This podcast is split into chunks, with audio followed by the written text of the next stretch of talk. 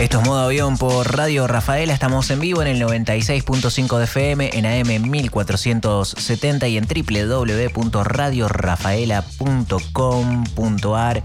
Y ahora es el momento de La Hora Absurda, nuestro espacio de literatura con Leandro Almeida. Hola Leo, buenas noches. Buenas noches Fidel, ¿cómo va? ¿Todo bien? Bien, todo muy bien por acá. ¿Y vos? Bien, muy bien. ¿Y vos, Leo, cómo estás vos? Ah, ¿qué te puedo decir después de toda esta juventud? qué bueno, qué lindo. Estuvo Se llenó lindo, ¿no? de gente, qué hermoso. Oh, yo como vampiro eh, energético que soy, aspiraba a sacar algo de esa emoción ante la primera manifestación de una cosa nueva, digamos. La Condesa Sangrienta. una Es- cosa así. Sí, la Condesa Sangrienta es un personaje histórico, una vampira, hablamos de vampiros eh, hace muy poco. Ay, qué Eh, que no sé si hablamos de la Condesa Sangrienta, la verdad es que yo No, no, me no, acuerdo. para nada, La no, Condesa Sangrienta es un personaje histórico, es eh, una condesa que mandaba a matar a, a jóvenes, a niñas, y se bañaba con su sangre. eh, esperando que eso renovara su piel y la mantuviera joven, pero la verdad es que está, cada vez se ponía más, eh, más oscura, más cadavérica, además no salía tanto.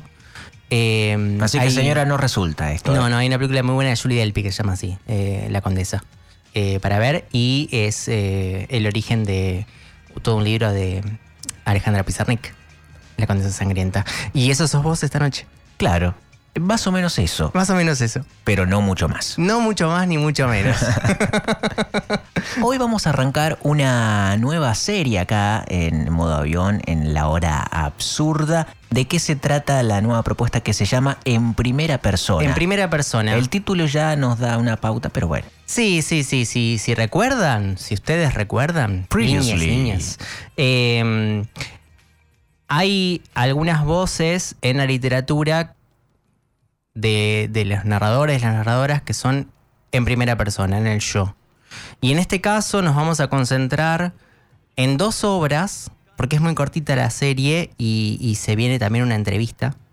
eh, datos que no tenías. Ah, bueno, Eh, bueno, bueno. Para, para seguir sumando y seguir pensando desde diferentes lugares, tenemos una obra de teatro, tenemos eh, la primera persona de, de- de un texto con muchas voces, pero en la que la primera persona es fundamental y vamos a retomar esa voz. eh, y bueno, y algo más. Bueno, Hoy vamos- Para que quede claro que acá hay planificación, viejo. Ah, Esto es planificado, esto no es cualquier cosa. Eh, Nada del amor me produce envidia es la obra que vamos a, a compartir en parte esta noche. Es de Santiago Loza. Santiago Loza es, eh, por lo menos voy a nombrar eh, que, me parece que es siempre lo correcto de todas maneras. Cómo lo conocí y, cómo, lo, atravesamos. Santiago Loza es primero un dramaturgo, eh, que también es cineasta, que es guionista. Eh, si buscamos en sus perfiles en, Wikipedia, por ejemplo, su biografía, no aparecen nombradas sus obras. Pero en Rafaela lo conocemos mucho a Santiago Loza porque en el Festival de Teatro que acaba de finalizar, eh, se presentaron muchas de sus obras. Y de hecho, yo conozco a Santiago Loza por el Festival de Teatro. Eh, y por esta obra que me voló la cabeza, que se llama Nada del amor me produce envidia. Eh, la actriz que estuvo en, ese. que estuvo protagonizando esa obra, creo que fue en el año 2010, por ahí. Eh, se llama María Merlino y es increíble. Eh, hay un registro de eso que está disponible en Teatrix, una plataforma de eh, contenidos teatrales. De Argentina eh, hay mucho, mucho contenido argentino, también hay algunas producciones de Broadway. La verdad es que es bastante mainstream, pero podemos encontrar esta obra, por ejemplo. Está buenísimo como alternativa, digamos, para eh, lugares como eh, Rafaela, por ejemplo. Bueno, tenemos la suerte de tener el Festival de Teatro, pero... es una curiosidad por demás, hay que decirlo, sí. Sí, y después eh, vos querés ver otras cositas también durante el resto del tiempo y no podés estar viajando. Pues son, son obras importantes algunas y con entradas bastante saladitas. Y bueno, esta plataforma que sería como un Netflix, pero de teatro, pero con la particularidad de que está, está filmado no desde una butaca cualquiera, sino como que tiene como un sentido nuevo, me parece. Está Tiene, bien logrado eso. eh, ahí sería como. Si, si nos ponemos a charlar de esto ahora, vamos a, a ocupar todo, todo el no, no, tiempo pero que tenemos. era solo para decir Pero- que no es una cámara fija. Exactamente, porque una diferencia que se hace eh, cuando nació el cine y pensando en el teatro que ya existía, obviamente, eh, los, eh, los teóricos eh, hablaban de que bueno, de que el cine rompía con, la- con el punto de vista de, de quien observa, que no es el mismo, por demás, eh, el que está en la primera fila o si es una obra que está pensada para alguien que la puede disfrutar desde el centro o desde eh, las butacas que están arriba para las grandes elites. Eh, o en- pensando en un cine de, de- de tipo circo, con, con- con- con el centro es el escenario. Eh, en este caso hay algo de cinematográfico en, en la- en el registro que tiene Teatrix porque no, no se queda solo con, eh, con el registro desde lo que podría ser una platea, sino que además eh, va hacia algunos planos medios e incluso algún primer plano. Hay como un pequeño juego, es un pequeño juego que eh, permite acercar la mirada ahí donde parecería que estamos viendo, como si estuviésemos mirando la obra y de pronto nos quedamos mirando a la actriz. Eh, y eso es lo bueno que tiene Teatrix y que tienen algunos de los registros que hay de las obras teatrales. ¿Cómo llevar el teatro a, al- a la comodidad de tu sillón? Es, es, eh, es imposible porque Sí. son dos registros completamente distintos. Totalmente. Sí. Eh, bueno, bueno. ahí en Teatrix, en esa plataforma, se puede ver esta obra Nada del amor me produce envidia. Que si buscamos en YouTube hay muy poco. Eh, y la verdad es que hay muy poco. Soledad Silveira eh, también protagonizó esta, esta obra de Santiago Loza. Cierto. La propuesta es leer una parte, comentarla eh, y tratar de encontrar alguna voz, porque también tiene un poco que ver con eso, eh, o por, alguna razón elegí estos textos, porque tengo ganas de leerlos y de compartirlos desde ese lugar. Vamos a, a leer entonces en tres partes eh, algunos fragmentos, en realidad la continuación de la primera parte de Nada del amor me produce envidia de Santiago Loza, que como es una obra de teatro y solo a nivel de, de- de comienzo aparecen algunos datos como para entender la escena. Lo demás es puro texto.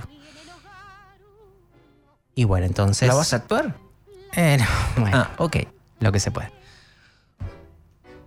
Pensemos en esto entonces, un cuarto de costurera, en el medio del espacio un maniquí que remeda un torso femenino con un pie de madera.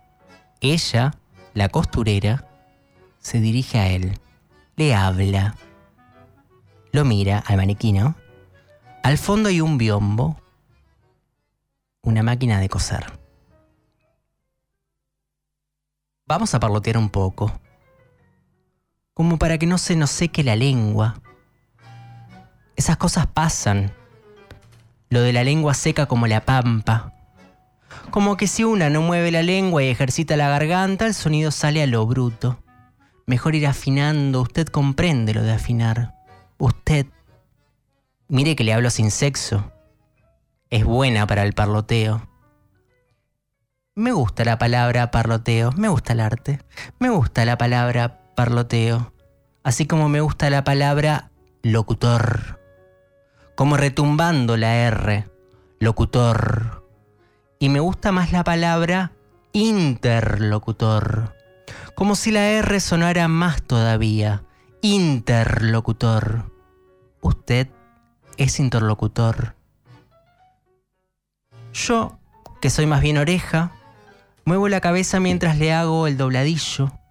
Tengo siempre alfileres apretados en los labios. Solo muevo la cabeza. Tenga o no tenga alfileres.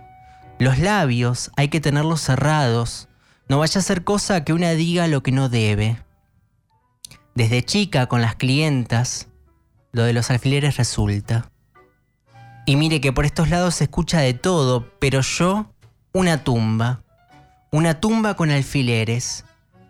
Los alfileres son como las flores de esta boca de tumba. Pero ahora que se fueron, aprovecho para mover las cuerdas. No sé si se da cuenta de que cuando hablo, muevo cuerdas. Esas cuerdas que nadie ve pero tiemblan. Como esa vez que un hombre me acarició la garganta y las cuerdas temblaron en un sonido mudo, como un quejido seco. Y pensé, si se da cuenta, qué vergüenza, qué falta de rescato, cuerdas traicioneras. Como las cuerdas de los violines y guitarras, esas cuerdas que suenan en las películas cuando las parejas se tocan. Esas cuerdas no sonaron cuando me tocó. Me refiero a que esperé que una música de violines nos envolviera, pero no. Se oía el sonido de su respiración cerca de mi cara y el quejido que venía de mi garganta. Será porque yo no estaba preparada, era una purreta que poco sabía de esos menesteres. Tampoco supe mucho más después. Debió ser por la incomodidad del momento que no se volvió a repetir fue durante el carnaval, después de un baile, en un rincón en el club. Yo tenía la cabeza llena de espuma y papel picado. Él se ofreció a limpiarme y le dije que sí, que claro, sin saber que no tenía intenciones santas para conmigo, así son los hombres. Era buen mozo. Ahí contra la pared, con su aliento cerca, lo pude ver bien. Debió ser el quejido que me salió de la garganta lo que hizo que me soltara, como si tuviera miedo de haberme acogotado. Me miró mientras se alejaba y dijo algo que no entendí por el ruido de una comparsa que pasaba, lo vi cuando se alejaba corriendo, y la garganta me quedó como afiebrada. Durante días usé un pañuelo de seda atado para aflojar ese dolor. Me voy de tema.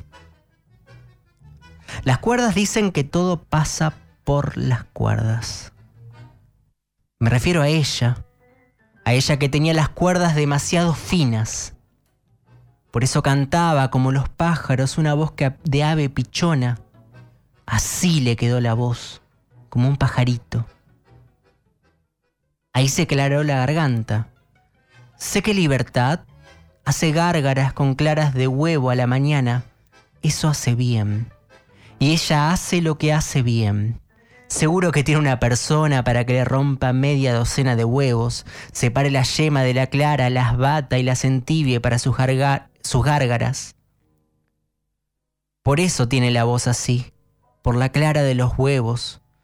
Todo tiene que ver con los pájaros, si usted entiende. ¡Qué plato!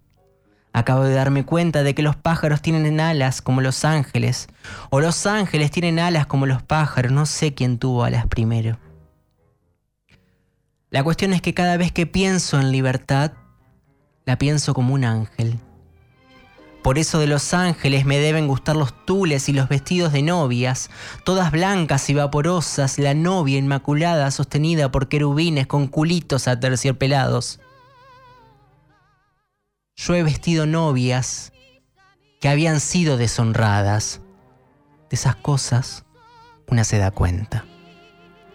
Cuando les pruebo el vestido, a veces descubro abultados los vientres y a buen entendedor, pocas palabras. Me refiero a que siempre busqué la forma de disimular la situación de esas muchachas, favorecerlas, evitar los chismes, Siempre hay un pliegue, un volado, una costura que puede ocultar ese tipo de cosas. En eso soy una experta, como quien dice. En guardar todos los secretos, como que una se acostumbra. A fin de cuentas, los trapos son para tapar la carne. No se puede andar en cueros por ahí. Sería espantoso. Para eso está la ropa. Siempre me asustó un poco lo de los cuerpos desvestidos. Para eso pongo el biombo, para que se cambien ahí atrás. Pero algunas entran en confianza, como si yo no existiera y estuvieran encerradas frente a un espejo. Eso pasa. Lo de dejar de existir pasa. Las novias dejan de existir. Por eso el vestido dejan de ser la mujercita que fueron. El vestido se usa una sola vez. Está hecho para la envidia de las solteras y para el placer del marido en abrirlo, en ir quitando telas. Por eso un buen vestido de novias debe tener muchas capas, para que el marido le cueste llegar a la última capa. Al centro me refiero. A veces lo traen a los meses destrozado y yo les pregunto, ¿qué pasó? Y ellas me dicen que el marido estaba impaciente y a mí me parece raro. He visto muchachos con cara de angelotes que han dejado el vestido hecho una pena. Una pena es que no cuiden lo que a una le costó tantas noches sin dormir. Que en la lujuria no sepan valorar el trabajo que una hizo. Y a esto no lo digo por envidia. Nada del amor me produce envidia. Por eso me gustan los ángeles. Porque son blanquitos y no saben de lujuria. Como libertad. La novia de América. Una novia blanca y eternamente virgen. Una novia sin sexo cantando descalza sobre todo el continente, sonriendo desde una pantalla plateada y con esa voz que rompía fronteras a usted, libertad amada por todos los hombres, a usted la invoco llena de luz, novia inmaculada de las funciones de la tarde, a usted la imito hasta el hartazgo. No, envidia no le tengo. La envidia es otra cosa, una cosa que no se puede ocultar, como la mancha que queda sobre el vestido blanco de algunas novias trasnochadas la envidia, el amor. Siempre hablando del amor. No sé qué le ven. ¿Qué tanto le ven al amor? Amor. Esas cosas de las que hablan las clientas todo el tiempo. Todas las canciones de amor se parecen. Los tangos. Todo ese amor sin rumbo. El amor. El amor y la palabra amor. El amor es esa cosa que les pasa siempre a los otros. Así comienza Nada del amor me produce envidia de Santiago Loza, eh, que repetimos es una obra de teatro que se repone bastante seguido, por cierto. Eh, y que tuvimos la oportunidad de ver algunos en el Festival de Teatro, que siempre es una oportunidad. Eh, nuevamente repito, creo que en el año 2010 y la actriz en ese momento fue María Merlino. Qué interpretación destacada, Leo, esta noche. La de María Merlino, sí. Ya sí, no, no, también, también me refiero a la tuya. Muchas gracias, muchas gracias, pero eh, ya vamos a escuchar a María Merlino y todo lo demás. Por eso lo dejé para el final, además, para... Eh, ¿Sabes qué? Que dan, eh, ganas de decirlo. Dan ganas de decirlo, sí, porque... Justo ahora vamos a romper también con eso, pero también porque es un texto bueno, el texto, claro, es de, fines de, la primera década del 2000 y tiene una mirada y un recorte y una posición eh, que nos convoca y que nos trae. No por nada, por supuesto, siempre las lecturas tienen, nos encuentran en algún lugar. Las lecturas que escuchamos también. Eh, y no por nada me, quedó resonando y me pareció tan asombrosa aún cuando el punto de vista no sea el que yo comparto.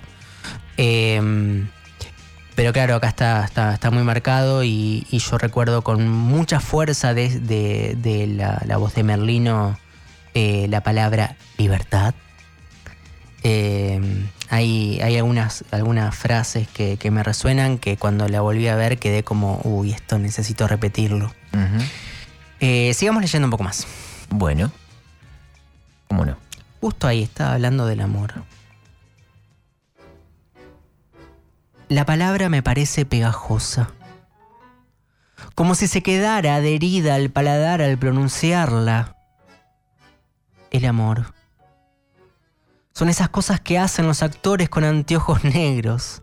El amor de las sorteras como yo es algo más reducido Me refiero a lo que puedo hacer con estas telas, a mi capacidad de coser y descoser, de imitar un vestido de una vidriera parisina sin haber pisado Europa, de recordar cuando vino libertad y le tomé las medidas temblando con estas manos. Eso es amor. Un amor sin nombre. Es el amor de las costureras. Usted lo entiende. Porque usted es neutra. Usted es mi interlocutor. Así con R sonando al final de la frase. Y yo soy la soltera que viste a todas las enamoradas. Qué papel más triste me ha tocado en esta farsa. Pero vamos a los hechos. Y a lo hecho pecho, como quien dice. Y hay un momento en que hay que cortar por lo sano y dejar de dar vueltas. Lo digo yo que me dedico al corte. ¡Qué plato! No me había dado cuenta eso de darle un corte al asunto, lo de tener tela para cortar. Nunca había visto una tela igual. El día que la trajeron pensé, y no me equivoqué al pensarlo, que esa tela marcaba un antes y un después en mi vida. Me refiero a la vida profesional, esta vida que vivía en estas paredes, que algo iba a pasar aquí dentro, algo importante del mundo se instalaba acá en el medio, en esta sala. Me di cuenta ni bien toqué la tela y pregunté para quién sería el vestido. Me voy a detener acá, en la tela. Me voy a detener porque en ese momento se detuvo todo. Una vez fui al teatro y vi eso que por momentos en el escenario todo se apagaba y una sola luz muy puntual iluminaba una persona y uno entendía. Se detuvo todo. Esta persona está y no está presente y ausente al mismo tiempo. Algo así me pasó. Acaricié la tela y era como si mi tacto hubiera estado dormido durante años y se despertara limpio y joven. Era un placer que comenzaba en la palma de la mano y se extendía por el resto del cuerpo hilos de una seda que nunca había conocido, seguramente provenía de un oriente que solo existe en esos cuentos raros.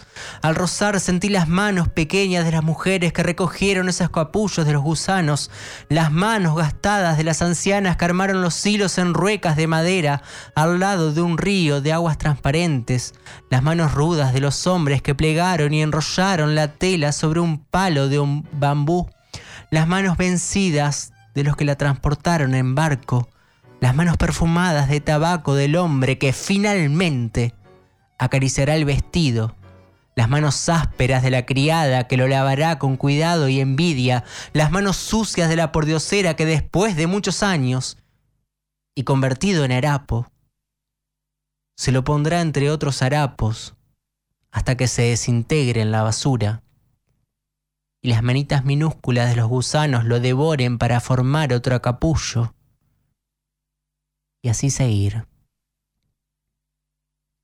Algo de todas esas manos en mi mano, algo del infinito me produjo acariciar la tela y pregunté de nuevo, porque no había escuchado. ¿Para quién será el vestido? Si me lo habían dicho no lo pude escuchar o no lo pude creer. Libertad. Es para libertad dijo. ¿Libertad? ¿La que le dio un tortazo a Evita? ¿Esa libertad? ¿La que canta con voz de canario? La misma que viste y calza. Son momentos como esos en los que una se siente así, como disminuida. Usted me va a entender como que una se siente poca cosa. La forma en que yo repetí la palabra libertad tenía que ver con eso. Como si dijera quién soy yo para que venga y tomarle las medidas y ajustarle la sisa y mirar los defectos del cuerpo y ocultar esos defectos y olvidar esos defectos, que para eso a una le pagan. A eso me refiero, a que una se siente poca cosa. No digo que una lo sienta siempre, como que una se olvida. Me refiero a que una no tiene tiempo de darse cuenta de lo poco y lo mucho porque siempre hay que hacer una entrega, que casamiento, que fiesta patronal, que baile de 15, usted lo entiende. Usted está ahí parada, sabe que a veces una se pierde y no hay día ni noche, sino entregar el vestido en forma y plazo. No hay testigo de eso, salvo usted y mis ojeras.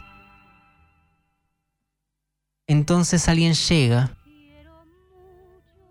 y propone un vestido para libertad. Y la palabra libertad es tan grande que una se siente como poco. Estamos leyendo Nada del amor me produce envidia de Santiago Loza, una obra de teatro que se puede recuperar en Teatrix, eh, en la interpretación de María Merlino, que es también la que, la que conozco y la que recomiendo con muchas ganas. Tenemos entonces, para recapitular un poco, porque esto es teatro y si no lo vemos por ahí lo perdemos. Es una costurera. Es una costurera que está en su salón. En el salón no hay mucho, es un salón bastante pelado. Entonces podríamos pensar que como está tan pelado y como hay muy poco y solamente hay un maniquí, es un salón de barrio, un barrio apartado, y es una costurera de barrio. Tiene opiniones. Que tiene muchas opiniones y que se las guarda, pero que se las cuenta la noche a su maniquí. Y lo que estamos observando es la conversación en su cabeza, todo lo que no pudo decir, que finalmente suelta una noche en la que tiene que tomar una decisión. Porque recibió una tela y esa tela la recibió para hacer un vestido para alguien. Y ese alguien es Libertad Lamarque. Su ídola. Su ídola. Una persona a la que ella admira muchísimo. Que es depositaria de los valores que ella quiere para la vida de todos. Y eso es tener opiniones. Eh, y entonces ahí se enfrenta a la que, primero en términos, eh, podríamos llamar de, espectáculos, eh, enfrenta a una figura que primero es de la farándula, pero que luego es una figura política y que finalmente es un ícono de, la Argentina, que es Eva. Y ahí se encuentra y se enfrenta a, otra que es su otra. Y resulta que Eva llega también a pedir un vestido. Y el vestido que quiere es el vestido que ya está hecho, que es el vestido de Libertad Lamarque. Entonces, ¿qué pasa con eso de las cachetadas y demás? Seguimos leyendo. La última parte de la primera parte de. La, primera mitad, digamos. De nada del amor me produce envidia. De Santiago Loza. Se fue libertad ya. Cuando me quedé sola, me senté y se me vino el alma al piso. Miré la tela de lejos y me puse triste. Usted lo entiende no voy a poder hacer ese vestido porque esas cosas son importantes. Hacer un vestido así es como cumplir con una misión del destino, si es que hay destino. Digo que no son cosas que le pasan a una, que vengan a este cuarto y... Me quedé horas en silencio, quieta, como vencida. ¿Cómo le iba a dar una cachetada si era ella más bien menudita? Había solo que verla para darse cuenta de que era incapaz de pegar a nadie. Además, mire si se iba a meter con Eva. Meterse con ella era como meterse con el general. Y nadie se mete con el general. Ni yo digo cosas sobre el general, ni yo en estas cuatro paredes, ni a las clientas que cuando sacan el tema del general yo hago como si no escuchara y estuviera concentrada en otras cosas. No es que esté en contra, tampoco a favor. No estoy ni a favor ni en contra. Sí me da igual. Me da igual lo que haga con los obreros y las fábricas, a mí que me cambia. No me cambia. Yo vivo igual con general o sin general. Pero eso no se lo dije. No me adelanto. Eso de tener que decidir, creí que nunca me iba a pasar. Vamos por paso. Primero el molde, como quien dice. El día que vino libertad, me temblaban las piernas. Me pasé toda la noche limpiando, plumereando por todos lados, porque se me hacía que debía ser limpita. Tan impecable se la veía en las películas. Me puse lo mejor que tenía para recibirla, me olvidaba de lo más importante. El vestido estaba listo, o casi listo. Había que darle unas puntadas y listo. Y modestia aparte, le hice honor a la tela. Me quedó una pinturita. Lo puse ahí en medio de la sala, ahí donde está usted. Acerqué el velador y apunté la luz para que se viera bien, como para que se note. Era un vestido para una reina, como que si hubiera reina de la Argentina, seguro que en algún momento usaba ese vestido. Yo me detengo acá. Estamos leyendo Nada del amor me produce envidia de Santiago Loza, pero le cedo la palabra y el canto a María Merlino en unos audios que recuperamos de YouTube. Está todo ahí muy disponible, es muy poquito y algo de Teatrix, no mucho más. Eso es lo que vamos a escuchar ahora.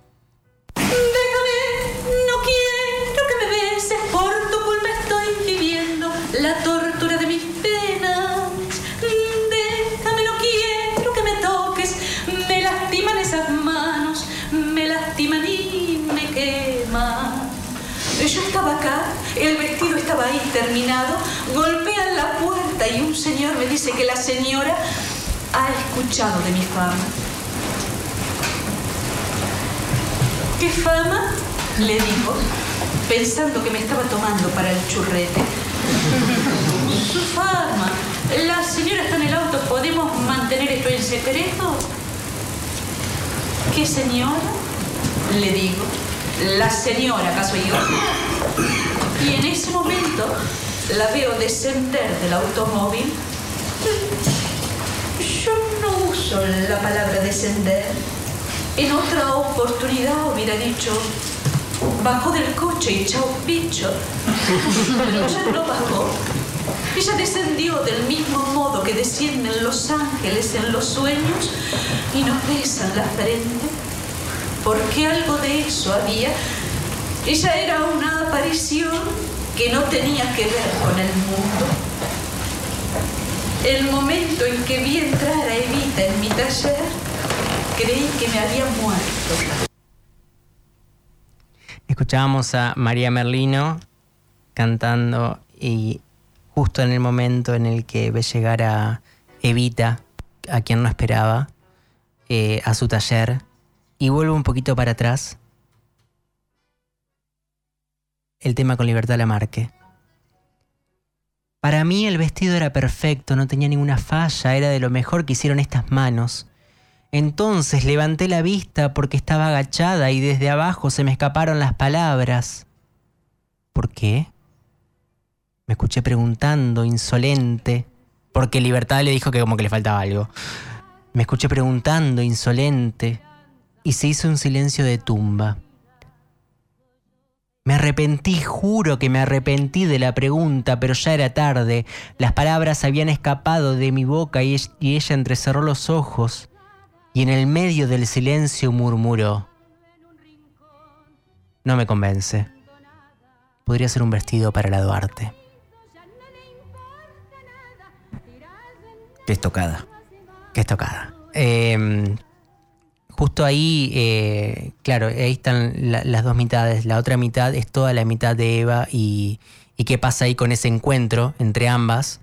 eh, en la cabeza de este personaje que quiere estar al margen de todo eso, pero como la historia no está para nada al margen, y por lo tanto, ahí hay algo que decidir y dos formas de ver, o de cómo se quiere ver. Y creo que lo más sustancioso de, de la obra en términos culturales es justamente observar que ahí, en esa historia, quizás en ese momento, y también como eco de lo anterior, hay una explicación de la Argentina. Eh, entre la libertad que representa todo lo que se quiere ser de alguien que no puede más de europea y la mirada de aquello que en las voces de quienes ven a Eva desde la mirada de esta protagonista parecería ser nada más que parte de algo que hay que tachar. Esto es justamente un recorte. Y eso es nada del amor me produce envidia, que Santiago Loza creo que lo replica ya a nivel de interpretación en, en varias de sus obras y en su mirada del mundo también. Em, pero ahí también está para leerse. Vamos a compartir un audio más de la voz de María Merlino.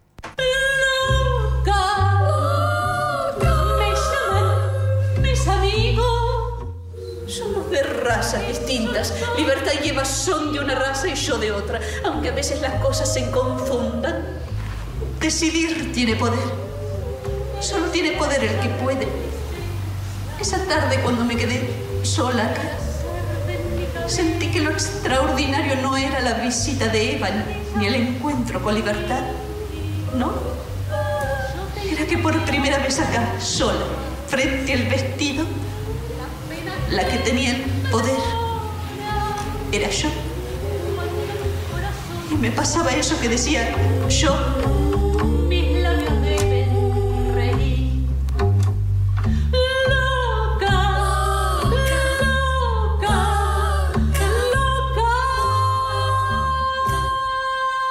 Pasaje de nada del amor me produce envidia en la hora absurda.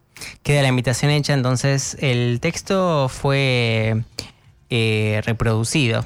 Sí, esa es la palabra. Eh, Libros Drama es eh, la edición. Una edición muy corta. Lo más simple y lo mejor es encontrarse con la obra que está en Teatrix. Buenísimo, muchísimas gracias por esto. Eh, estamos tentados de poner la marchita para terminar, pero vamos a escuchar a Libertad Lamarque, ¿te parece? Eh, bueno. Muchas gracias, Fidel. Nos vemos la semana que viene. Leandro Almeida con nosotros haciendo la hora absurda en modo avión. Y acá está la señora. No Besos brujos.